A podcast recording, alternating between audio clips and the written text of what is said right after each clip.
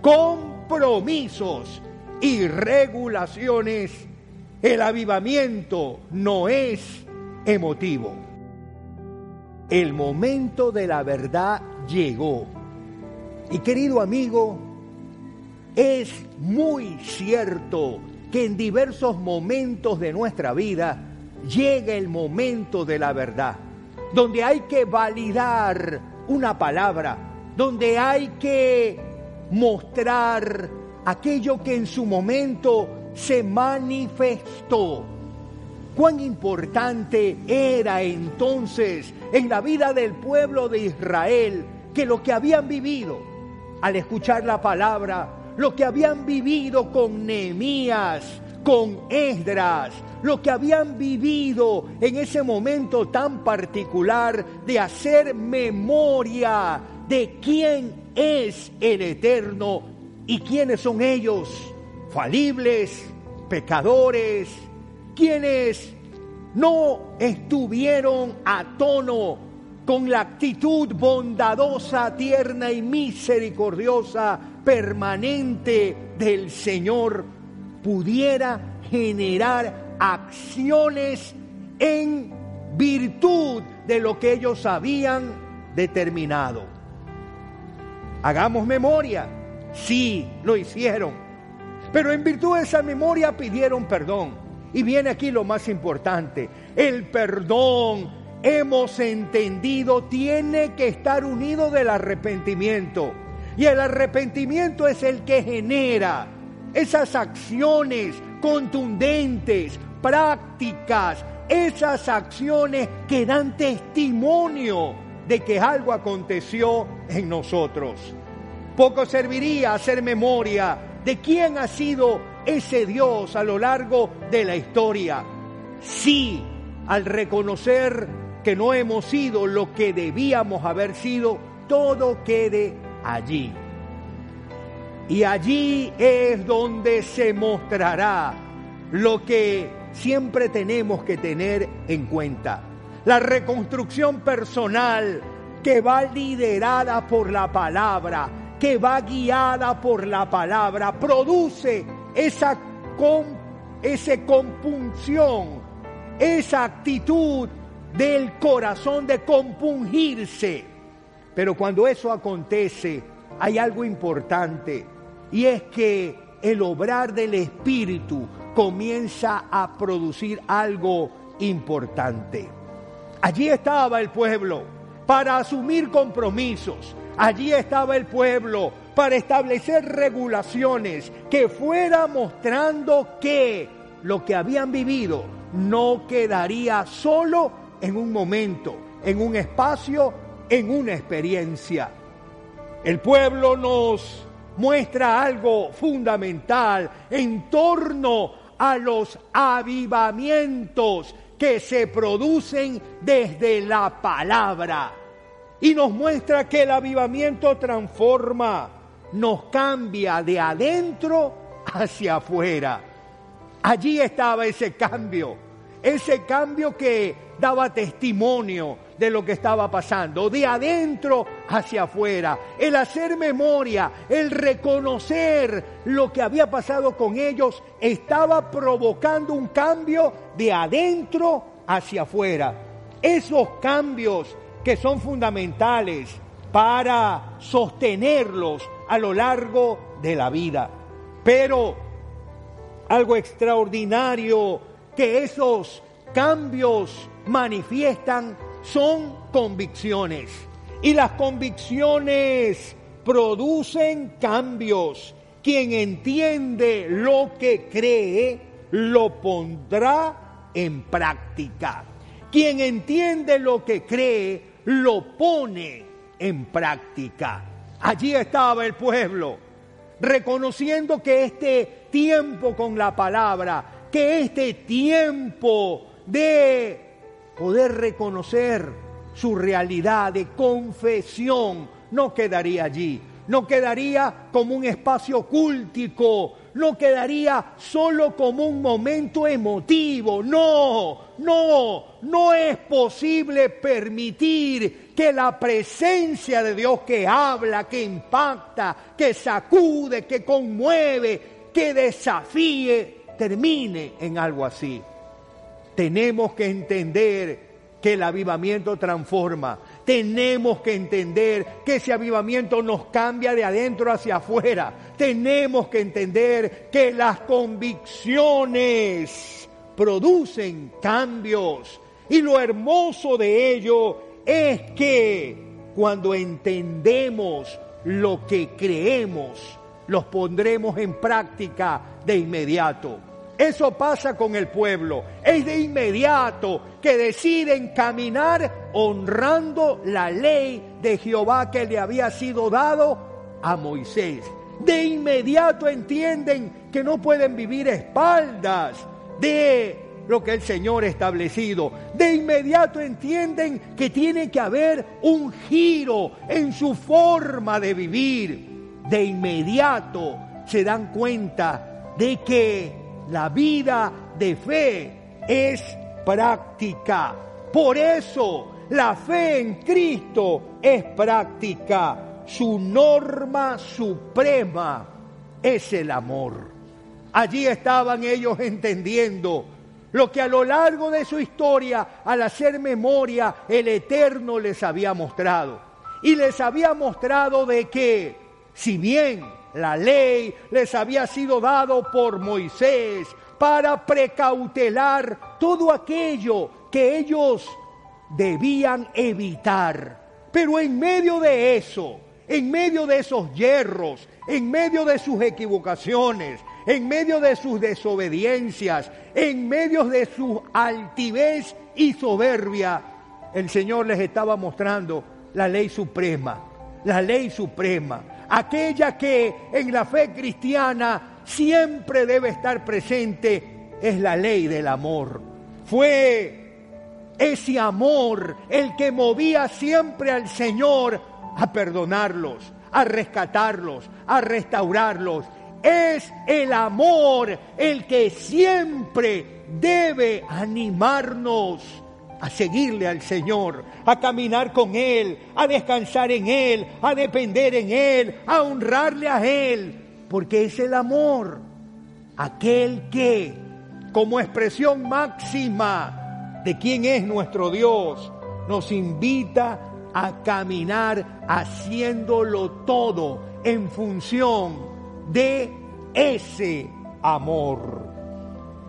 Además, nos impusimos la obligación de contribuir cada año con cuatro gramos de plata para los gastos del templo de nuestro Dios, el pan de la presencia, las ofrendas y el holocausto diarios, los sacrificios de los sábados, de la luna nueva y de la fiesta solemne, las ofrendas sagradas, los sacrificios de expansión por el pecado de Israel y todo el servicio del templo de nuestro Dios. La pregunta es, ¿quién les impuso? ¿Quién les impuso? Y usted ha escuchado y dice, además nos impusimos la obligación de contribuir. Era el amor de ellos a ese Dios que había estado con ellos, que en respuesta decidieron voluntariamente el contribuir, el participar, el cuidar, el estar allí para que todo lo relacionado con la vida de ese pueblo, en virtud de la adoración a ese Dios, no sea descuidado. Qué hermoso es eso.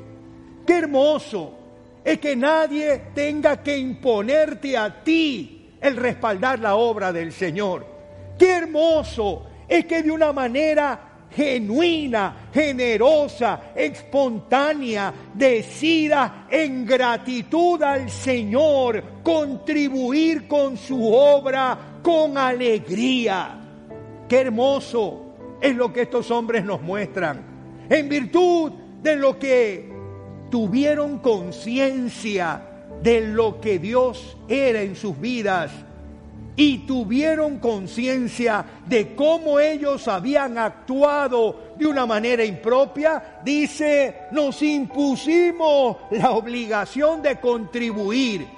No se lo impuso Nehemías, no se lo impuso Esdras, ellos lo asumieron, ellos lo entendieron, ellos lo miraron como una expresión de amor. Y allí entendemos entonces el valor de los compromisos.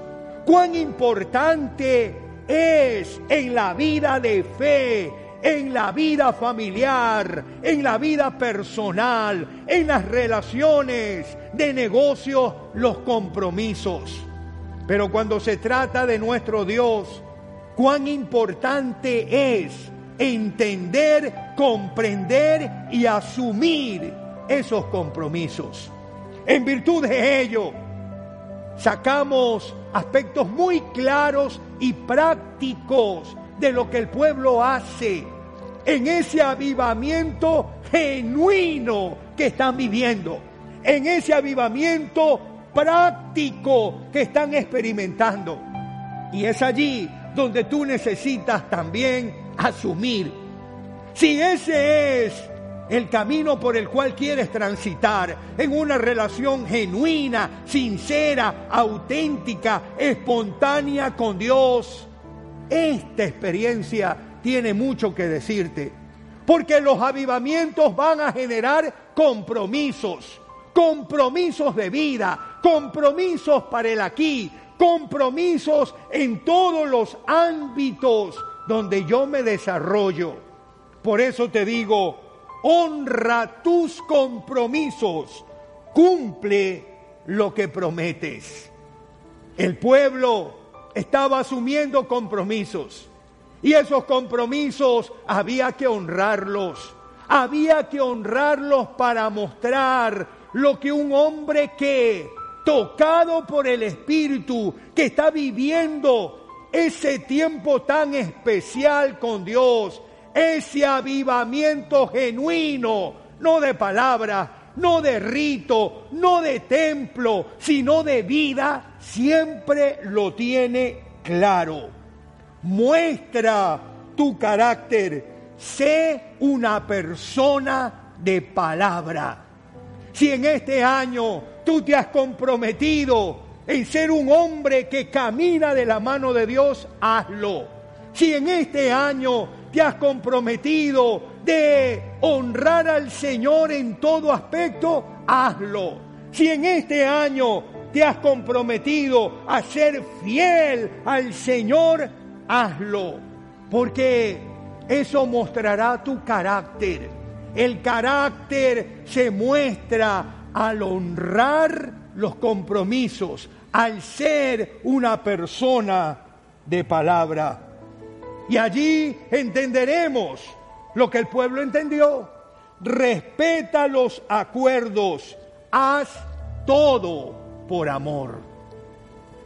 Y esto es lo maravilloso.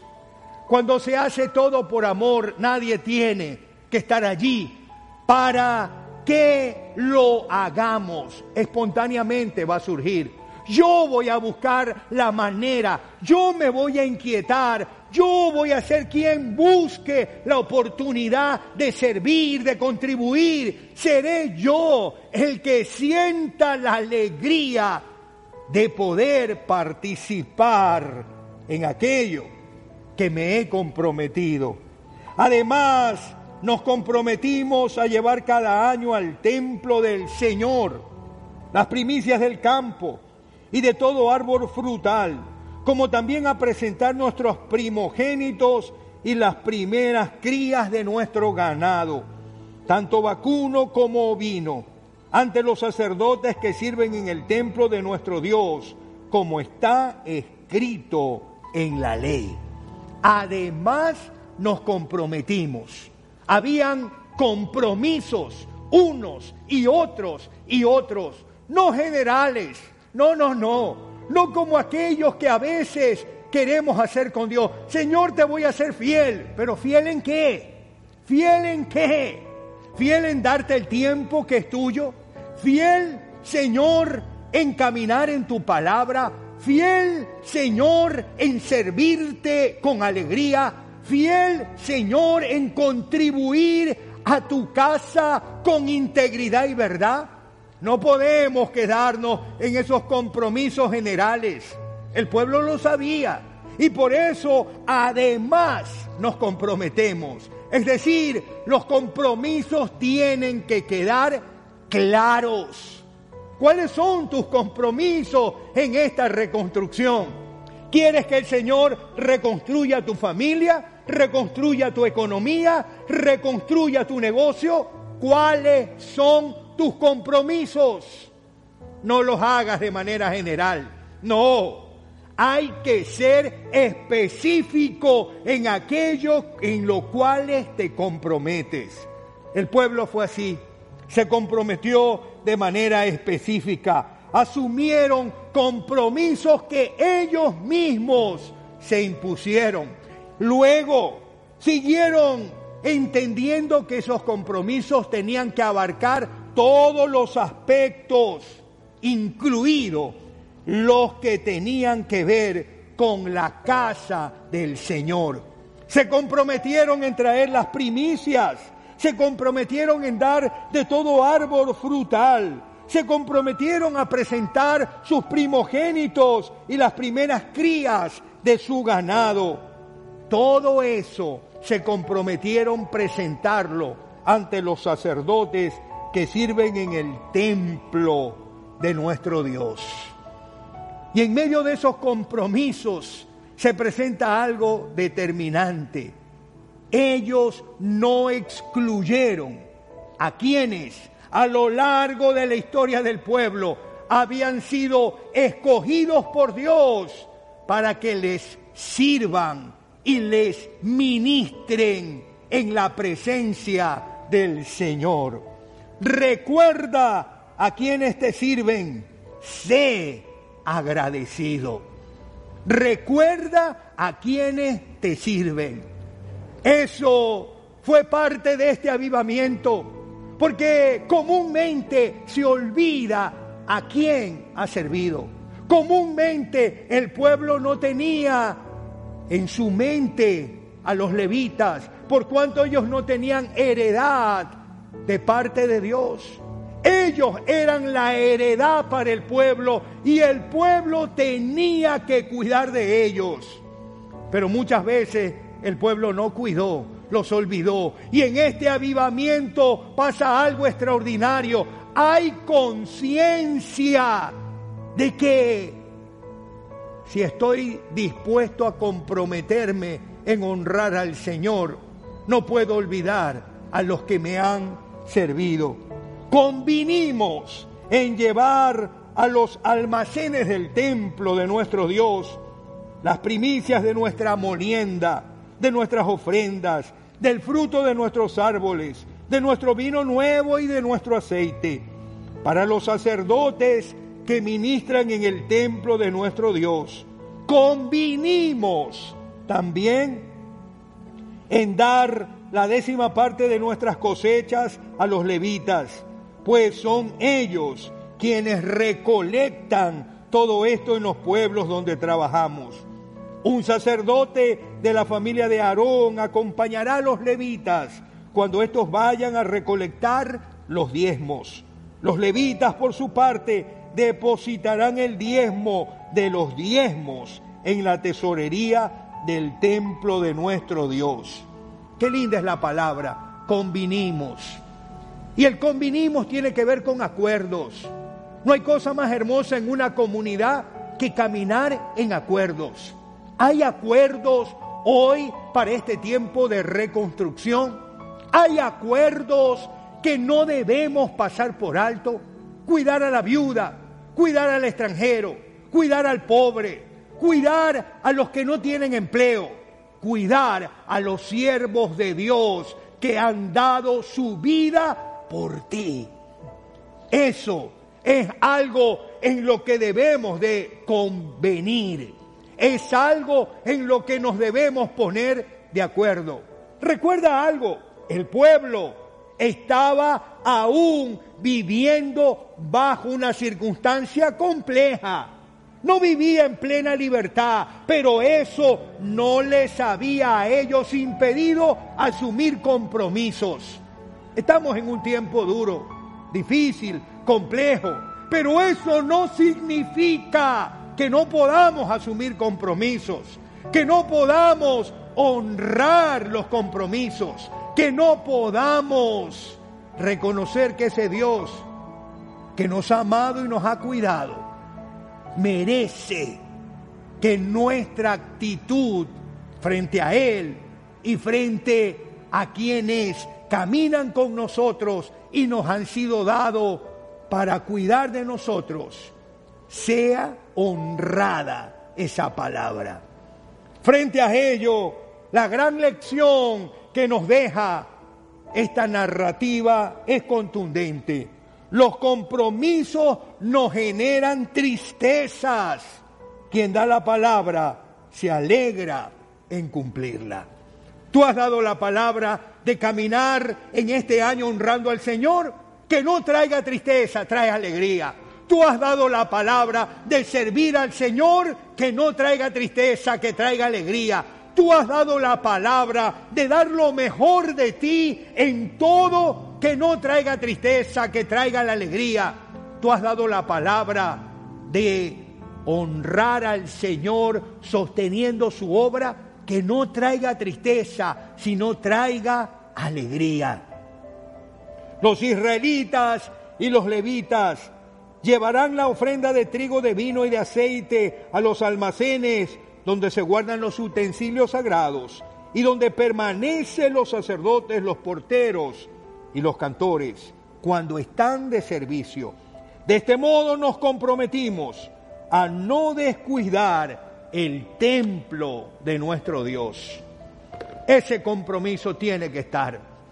Tenemos que comprometernos en no descuidar la casa del Señor ese compromiso, sí, lo pido de ti. Tenemos que cuidar la casa del Señor para que esa casa tenga siempre alimento para todos, para que esa casa siempre esté limpia, reluciente, para que esa casa sea lo que decidimos hace 48 años atrás que sería columna y baluarte de la verdad. Ese compromiso que hicieron es el compromiso que nosotros, en donde estamos, tenemos que hacerlo para no olvidar el cuidado que la casa del Señor debe tener. Qué hermosa palabra, qué desafiante palabra, que podamos en el caminar asumir compromisos, compromisos, y que esos compromisos regulen nuestro accionar, mostrando que el avivamiento no es emotivo, es práctico, es diario, es contundente, es para hoy. El Señor bendiga su palabra.